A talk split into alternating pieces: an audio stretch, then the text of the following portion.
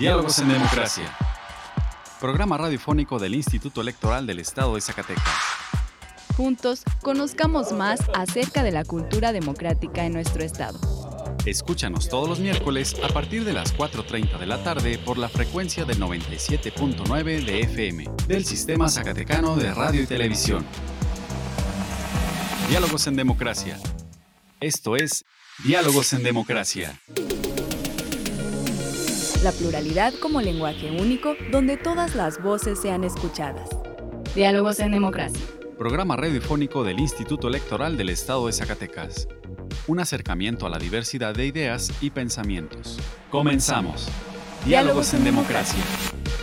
Muy buenas tardes, les saluda Carolina López, dándoles la bienvenida a Diálogos en Democracia, programa radiofónico desarrollado por el Instituto Electoral del Estado de Zacatecas. Agradecemos tu compañía a una misión más hoy miércoles 23 de febrero. En el programa de hoy, en nuestra sección de entrevista, platicaremos con el vocal de capacitación electoral y educación cívica de la Junta Local de INE Zacatecas, el maestro Samuel Esparza Castillo, quien nos hablará algunos aspectos de la revocación de mandato. En Cultura Cívica escucharemos una cápsula sobre el Día de la Bandera Mexicana, además las últimas noticias en materia electoral. Ahora vamos a nuestra primera sección de efemérides.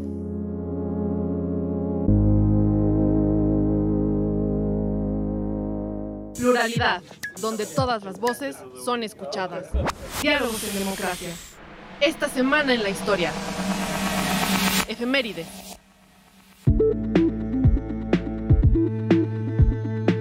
Febrero 21 de 1794. Nace Antonio López de Santana y Pérez Lebrón en Jalapa. Febrero 22 de 1822. Se instala la primera Asamblea Legislativa con el nombre específico de las Cortes. Iniciará sesiones el día del aniversario de Plan de Iguala. Febrero 22 de 1913. El presidente Madero y el vicepresidente Pino Suárez son asesinados. Una comisión de diputados felicitará al usurpador Victoriano Huerta. Febrero 23 de 1609. Es reprimida la rebelión de Gaspar Yanga, líder comunitario afromexicano. Febrero 24 de 1821. Vicente Guerrero y Agustín de Iturbide proclaman el Plan de Iguala, por el que declaran la independencia de México. Febrero 24 de 1822. Se instala el Congreso y se establecen las bases constitucionales. Febrero 24 de 1940. Lázaro Cárdenas instituye el Día de la Bandera. Febrero 25 de 1950. Miguel Alemán crea el Instituto Nacional de la Juventud Mexicana. Febrero 26 de 1863. Decreto de extinción de las comunidades religiosas. Las monjas son restituidas a la condición civil y al goce de sus derechos naturales. Febrero 26 de 1864. Se separa Coahuila de Nuevo León y vuelve a ser un estado de la Federación.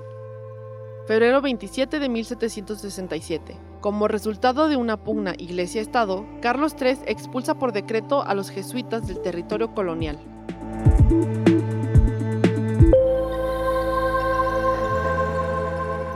La libertad de elegir y decidir es solo nuestra. Diálogos en democracia. Diálogos en democracia. Conversando con personalidades del ámbito político electoral. Entrevista. Esta tarde invitamos a nuestra sección de entrevista al maestro Samuel Esparza Castillo, vocal de capacitación electoral y cultura cívica de la Junta Local del INE en Zacatecas, para platicarnos sobre la organización de este ejercicio democrático de revocación de mandato. Bienvenido a Diálogos en Democracia. Muchísimas gracias. Y bueno, pues platíquenos para empezar, ¿cómo se prepara el INE en Zacatecas en este proceso de revocación de mandato? A grandes rasgos nos podría ilustrar qué es y en qué consiste este instrumento de participación ciudadana? Bueno, como lo mencionas, es un instrumento de participación ciudadana directa y básicamente eh, van en el sentido de someter a votación si el presidente de la República continúa con el cargo o eh, se le quita, vamos a decirlo, en una cuestión de eh, pérdida de la confianza. Este instrumento llegó para quedarse. En este sentido, va a ser sometido para el día 10 de abril, va a ser el día en que la ciudadanía vamos a ir a, decidir si se queda o no se queda en el mandato. ¿Es la primera vez que se hace este ejercicio? sí, es la primera vez a, nivel nacional que se hace el ejercicio con la figura del presidente de la República. Bien, ¿y cuántas casillas se instalarán en Zacatecas para este, esta revocación de mandato? Te comento que en esta ocasión se instalarán 737 eh, mesas directivas de casilla. Eh, se instalarán en el ámbito de la entidad y estarán distribuidas en todo el territorio. ¿Cómo es el mecanismo para instalar estas mesas directivas de casilla o la ubicación? Bueno, recordemos que en el caso de Zacatecas existen 1.777 secciones electorales y bueno, al menos en un proceso instalaríamos una casilla por lo menos en cada una de estas secciones. Pero derivado a cuestiones presupuestales, eh, solo se instalarán 737 casillas en todo el, territorio. Vamos a tener casillas eh, con una gran extensión territorial donde tendrán que acudir a, una, eh, a un lugar específico la ciudadanía. Y en algunos otros estarán un poquito más, este, vamos a decirlo, más cercanas, sobre todo en la, en la cuestión urbana. ¿Cuál fue el criterio para hacer esto? El criterio es eh, derivado de la población, o bueno, en este caso, el criterio es en relación al número de electores que tendrán que acudir. ¿Cómo podrá la ciudadanía saber a qué casilla dirigirse eh, con su credencial para votar o cuál le corresponde? Bueno, déjate comento que el INE ha hecho algunos instrumentos en, relación a que con el número de tu sección electoral tú podrías saber en dónde te corresponde. Más sin embargo, eh, esto sería en, la página del INE. Más sin embargo, eh, estamos en una campaña, vamos a hacer una, campaña por ahí de, difusión para decirle a la ciudadanía dónde le correspondería, porque en algunos casos sí tendrán que recorrer distancias considerables, ¿no? Eh, sobre todo en las partes donde tenemos una gran dispersión poblacional. Vamos a, estamos eh, vamos a hacer algunos mecanismos para poderle decir a la ciudadanía dónde le correspondería acudir a emitir su opinión. Bien, y, rumbo al 10 de abril, ¿en qué etapa nos encontramos para integrar estas mesas directivas de casilla? Deberíamos de recordar que la, la cuestión de la ciudadanía o, los ciudadanos, la ciudadanía más básicamente que, está en las mesas directivas de casillas son eh, ciudadanos que residen en la, en la, sección electoral donde vamos a, a poner la casilla. ¿Cuál es el mecanismo? El mecanismo es a través de doble insaculación. E, es un proceso aleatorio eh, en, este caso, el Consejo General por ahí sortió los meses del año, quedando el mes de mayo, y luego sortió una letra del alfabeto que fue la letra B. Entonces, a, partir de ahí eh, se hizo una insaculación. Se hizo el 13% de cada una de esas secciones donde vamos a instalar casillas y tuvimos una población alrededor de, electores de 58 mil eh, electores que tendremos que visitar ¿Para qué? Pues para, para invitarlos, primeramente notificarles que, que fueron, eh, notificarles que, van a, que pueden ser funcionarios de mesa directiva de casilla, siempre y cuando no exista un impedimento. Y claro, también contar con la propia voluntad de que, de que puedan asistir. Los tenemos que sensibilizar para que asistan. Y en base a ellos eh, ah, vamos a hacer una, una lista de aquellos ciudadanos que no tienen ningún impedimento de ahí los vamos a, ordenar a partir de la letra B y vamos a, hacer otra insaculación y una designación de funcionarios. Tendremos que obtener un presidente o presidenta, un secretario o secretaria, un primero o segundo, un primer escrutador y dos suplentes generales. ¿En, ¿En, qué vamos ahorita? Estamos notificando. Tendremos que notificar nosotros a esta ciudadanía y básicamente sensibilizarlos hasta el día 7 de, de marzo. Vamos a hacer eh, esta tarea. ¿Quién lo está haciendo? Lo están haciendo los capacitadores y supervisores electorales. Que fueron los que estuvieron participando en las elecciones pasadas, muchos de ellos. La mayoría de ellos nosotros los invitamos eh, eh, bajo un esquema de recontratación, por así decirlo. Fuimos con ellos, les preguntamos que si querían participar nuevamente con nosotros en esto de revocación de mandato y si tuvieran intención nos hicieron una carta de intención. Y en ese sentido este, los estamos invitando, más bien los contratamos para, para para este proceso. También tuvimos casos donde no todos tuvieron la intención y lanzamos convocatorias para invitar eh, gente que, o personas que quisieran ser capacitadores o supervisores electorales. Bien, aparte de estos eh, capacitadores y supervisores electorales, que bien pueden ser nuestros vecinos, también las personas que están en las mesas directivas, obviamente que son nuestros vecinos, podemos tener la confianza, la ciudadanía, en que este ejercicio democrático pues va a ser transparente y van a ser personas a las que pues vamos a poder conocer allí donde vayamos a votar, ¿no? Claro, el INE en estos procesos de integración, pues tiene que garantizar eh, ciertos estándares altos eh, en este sentido, con esto de la doble insaculación. Y también eh, lo que nos interesa es llegar con la ciudadanía y que esté plenamente convencida que su trabajo que va a hacer nos va a regalar un día de su vida, el, día de la jornada, este, tiene un efecto, un, efecto no a lo mejor ahorita, sino en, un futuro, en relación a la propia participación y que la ciudadanía se sienta garantizada de que su voto o su opinión va a ser bien contada, eh, que solo van a poder eh, votar o, opinar las personas que están en la lista nominal, que tienen credencial, vamos a decirlo, no fueron a otra casilla y traen ahí el dedo ya con, alguna marca. Es esa parte y que uh, su opinión va a ser bien contada, que va a ser publicada, eh, con todos estos mecanismos de, publicación de los, de los propios resultados. Entonces, que, sientan seguridad en ese sentido. Es un ejercicio de ciudadanos o de ciudadanía a través de la propia ciudadanía. Y, quizá eso sea lo robusto de la, de la cuestión de la, de la participación en cuestiones de elecciones, que no hay algo por ahí externo o manos de que puedan eh, controlar alguna situación, sino está en base de, en manos de los propios ciudadanos. ¿Va a haber una segunda insaculación? Sí, es lo que te menciona, de, a partir del día 9 de, el 9 de marzo hay una segunda circulación donde vamos, ahorita estamos generando un, un, listado de aquellas personas que se están visitando, que nos han dado un sí, vamos a decir que nos dieron el sí y que eh, no tienen ningún impedimento legal para ser funcionarios o funcionarios de mesa directiva casilla. El 9 de marzo va a ser la segunda insaculación, entonces, bueno, pues más o menos para esas fechas quizás podremos dar continuidad a este tema, podremos seguir hablando más ya cercanos a la fecha de esta consulta ciudadana. Algo más, Samuel, que nos guste compartir respecto a este tema. Bueno, bueno, aquí lo importante es darles las gracias a la ciudadanía. Eh, debo de comentarte que son 137 capacitadores que están tocando las puertas de, la ciudadanía. Nosotros los invitamos a que nos abran, que nos escuchen. Eh, también les debemos dar confianza en el sentido de que los capacitadores y supervisores van plenamente identificados, llevan, llevan estos chalecos color rosa que ya nos, nos identifican. Aparte llevan una mochila por ahí negra y traen una, una, gorra, ¿no? Traen una cachucha por ahí y aparte tienen un gafet. Y entonces están plenamente identificados, que nos abran la puerta. Déjame te comento que los pocos días que llevamos en este ejercicio, la gente ha dado respuesta. Pareciera que la discusión está en otro lado y la ciudadanía se está centrando en el, en el ejercicio y en la cuestión de participación.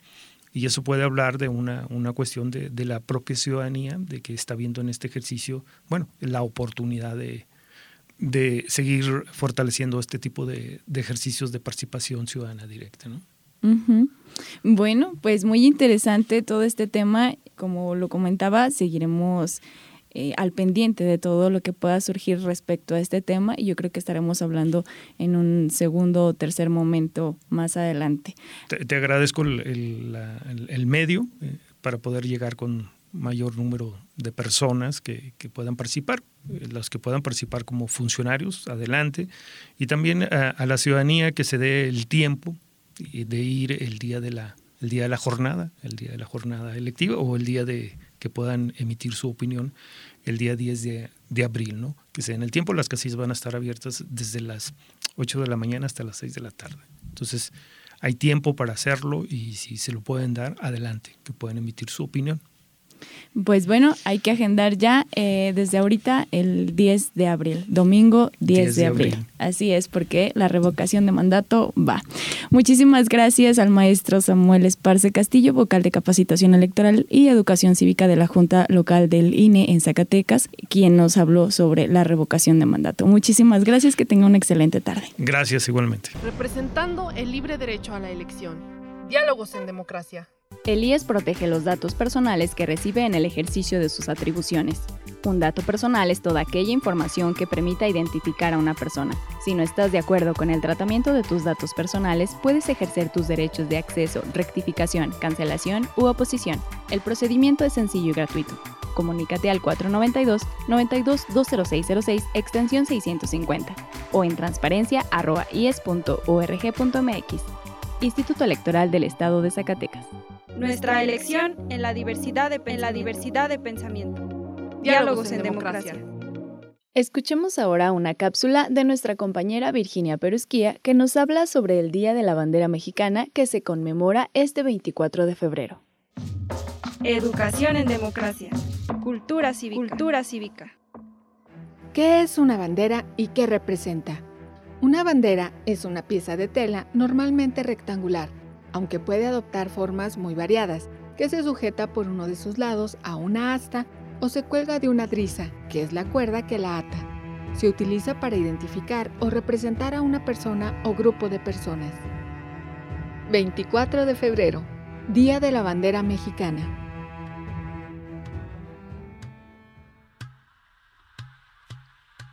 Hace muchos años, los primeros pobladores mexicanos se llamaban aztecas o mexicas. Vivían en una ciudad que se llamaba Aztlán. En cierta ocasión, el dios Huitzilopochtli se les presentó y les dijo que tenían que salir de la ciudad en busca de un nuevo hogar. Un hogar donde serían más felices. Fue así que les dijo que para encontrar el lugar encontrarían una señal la cual era un águila devorando una serpiente parada sobre un nopal, en medio de un lago. Cuando encontraran esa señal, allí iban a vivir. Entonces, emprendieron un viaje larguísimo para buscar un nuevo hogar. Se llevaron a sus familias en busca de la señal que les había dado el dios Huitzilopochtli. En cierta ocasión, encontraron esa señal así como les había dicho estaba el águila sobre un nopal a punto de devorar a una serpiente en medio de un lago, y fue así que ahí se quedaron a vivir y a buscar su nuevo hogar. Construyeron sus casas, unos a otros se ayudaban, grandes casas y hermosas pirámides. Llegaron a construir la ciudad más hermosa, la cual llamaron Tenochtitlán, que hoy es la Ciudad de México. Es por eso que el águila sobre un nopal es nuestro escudo mexicano.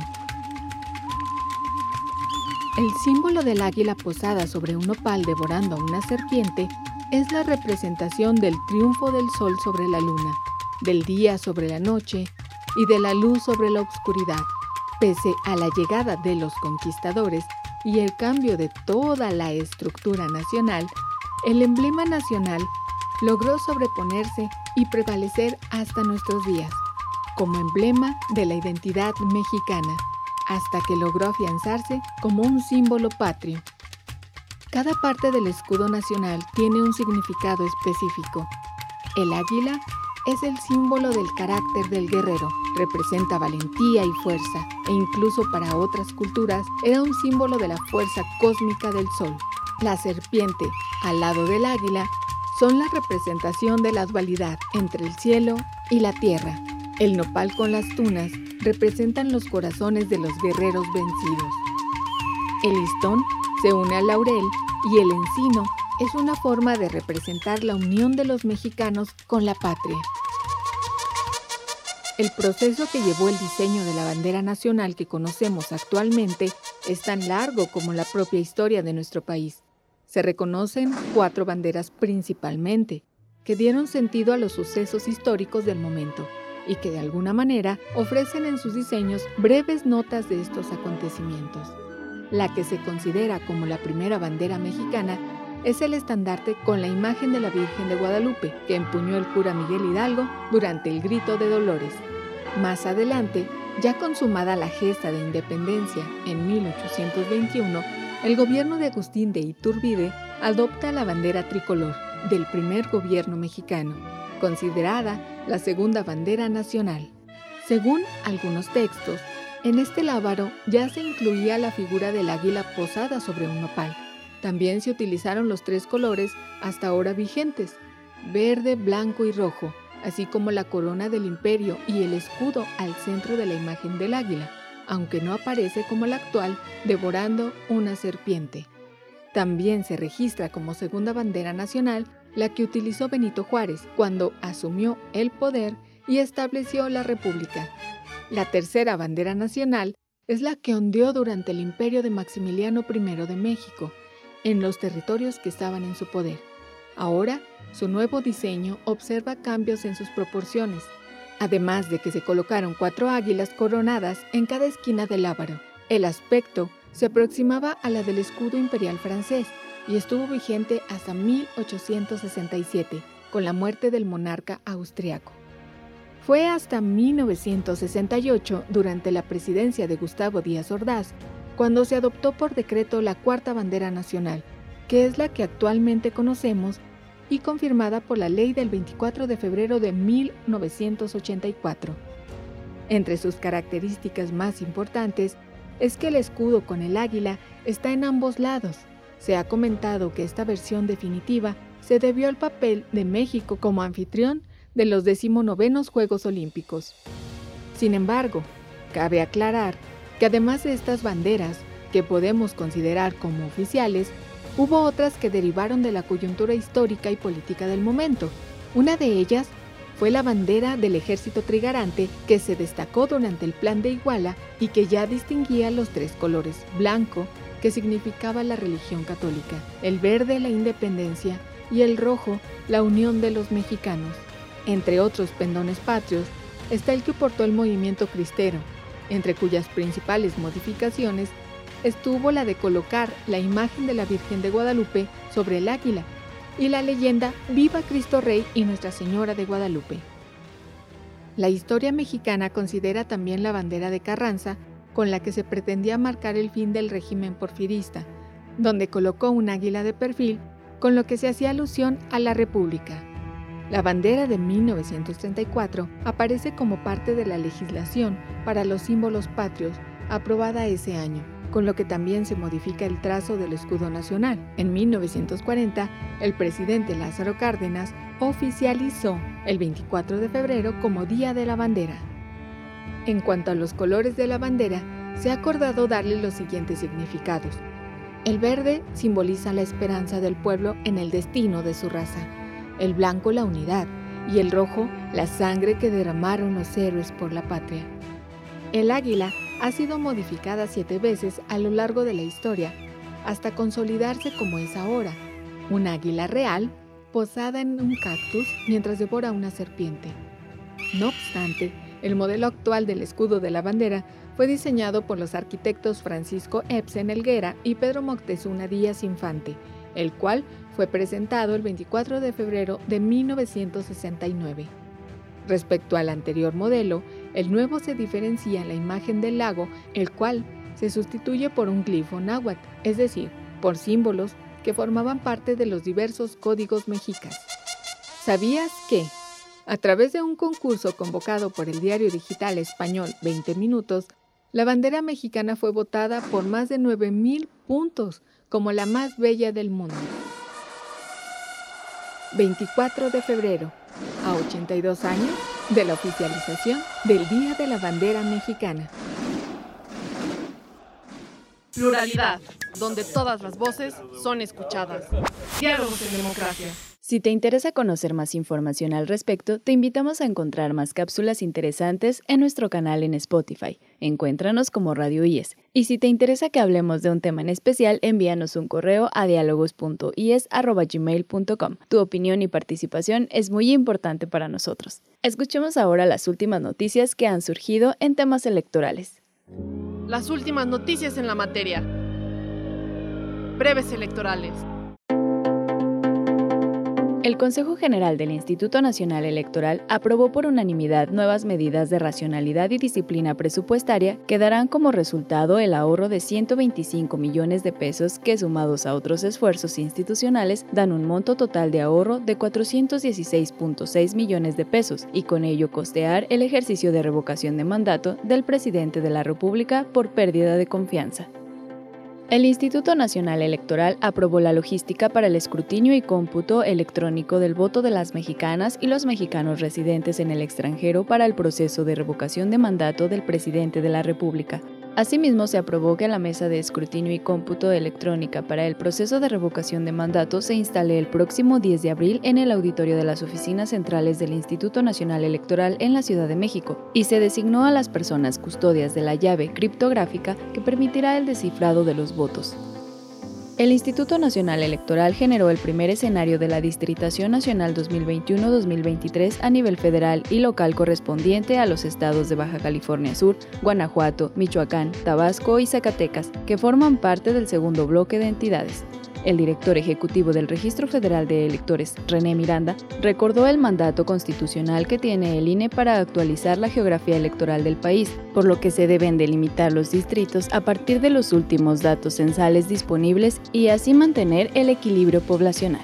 En este sentido, es que se realizan los trabajos para actualizar la demarcación territorial en los distritos locales y federales para preservar el valor del voto ciudadano y contribuir a mejorar la representatividad de la democracia, por lo que se generó un proyecto multianual que concluirá en el 2023 antes del arranque del proceso electoral federal 2023-2024.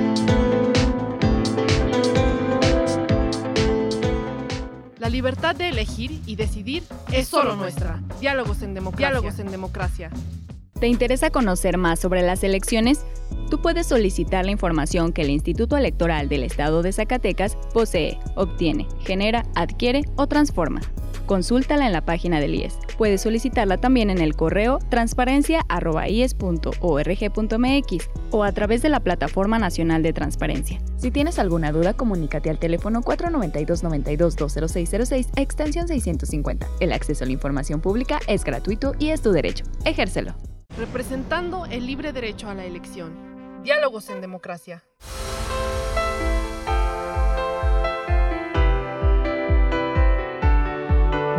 Estimados radioescuchas, hemos llegado al final de esta emisión. Agradecemos tu compañía en esta tarde y esperamos nos vuelvas a escuchar el próximo miércoles a las 4.30 de la tarde. Agradecemos a Radio Zacatecas el apoyo para la difusión de Diálogos en Democracia.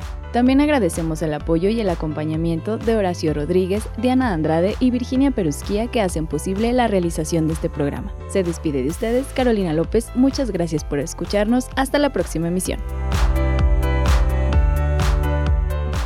Esto fue Diálogos en Democracia. Un espacio del Instituto Electoral del Estado de Zacatecas para la promoción del diálogo y la cultura democrática. Te esperamos en nuestra próxima edición. Diálogos en Democracia. Diálogos en Democracia.